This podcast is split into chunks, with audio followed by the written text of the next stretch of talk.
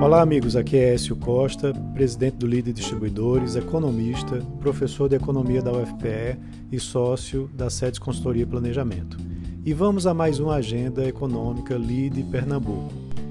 Após uma semana mais curta, mas bastante movimentada com dados da atividade econômica, essa semana vai ter uma agenda doméstica sem muitos indicadores é, no campo da economia para a gente acompanhar, mas ainda com um noticiário político bastante movimentado, é, bem como no mercado.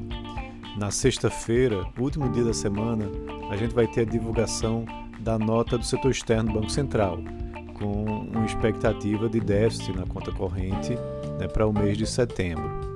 É, o investimento direto no Brasil deve atingir 4,8 bilhões de dólares no mês de setembro e 51 bilhões de dólares em 12 meses, né, no acumulado de 12 meses.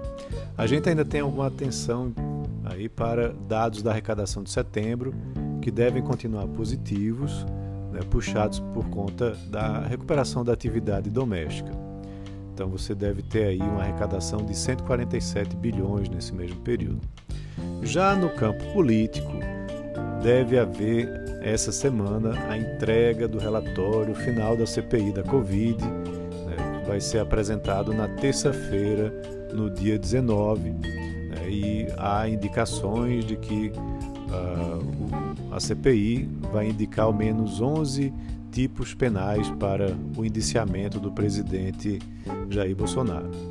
Além disso, a discussão mais importante sobre os precatórios né, deve ter aí mais um capítulo essa semana com a comissão especial votando potencialmente aí o, o relatório também na terça-feira e a votação no plenário ocorrendo no dia seguinte. É importante destacar né, também que o programa de ajuda emergencial do governo vai é, estar definido para acabar no início de novembro. Então, as discussões sobre esses programas de transferência de renda devem também movimentar né, o fluxo de notícias é, que tem impacto na questão fiscal. Na quinta-feira, na semana passada, foi divulgado que o governo estuda corrigir o programa Bolsa Família pela inflação e prorrogar o auxílio emergencial em menor valor por dois anos. Isso foi divulgado pela Bloomberg.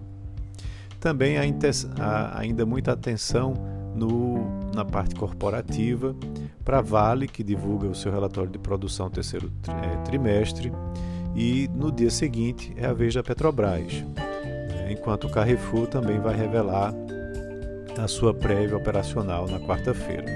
E a Petrobras tem que ser acompanhada de perto após declarações do presidente de que tem o desejo de ver a empresa privatizada. Na sexta-feira, a gente começa a ter é, a, o IPO da Ipera né, sendo é, destaque aqui nessa, no nosso país. Lá fora, há muitas atenções voltadas para os dados de atividade da China, Estados Unidos e zona do euro. É, a gente vai ter a divulgação do PIB da China, né, do terceiro trimestre, é, a produção industrial, vendas de varejo também, é, mostrando aí uma desaceleração provável da China. Nos Estados Unidos, vão ser divulgados os dados de produção industrial do mês de setembro e também é, vamos ter na zona do euro a divulgação do índice de gerente de compras, né, o PMI, é, para o, o, mês de outubro, né, como também dados no Reino Unido e na Alemanha. Então, esses dados devem mostrar uma desaceleração da indústria né, nessas, é, nessas regiões mencionadas por conta de restrições nas cadeias produtivas e do setor de serviços né, se normalizando após a reabertura econômica. Na quarta-feira, para finalizar, vai ser divulgada também a inflação ao consumidor na região do euro, né, que deve seguir pressionada principalmente pelos preços de energia. Então é isso, um abraço a todos e uma ótima semana.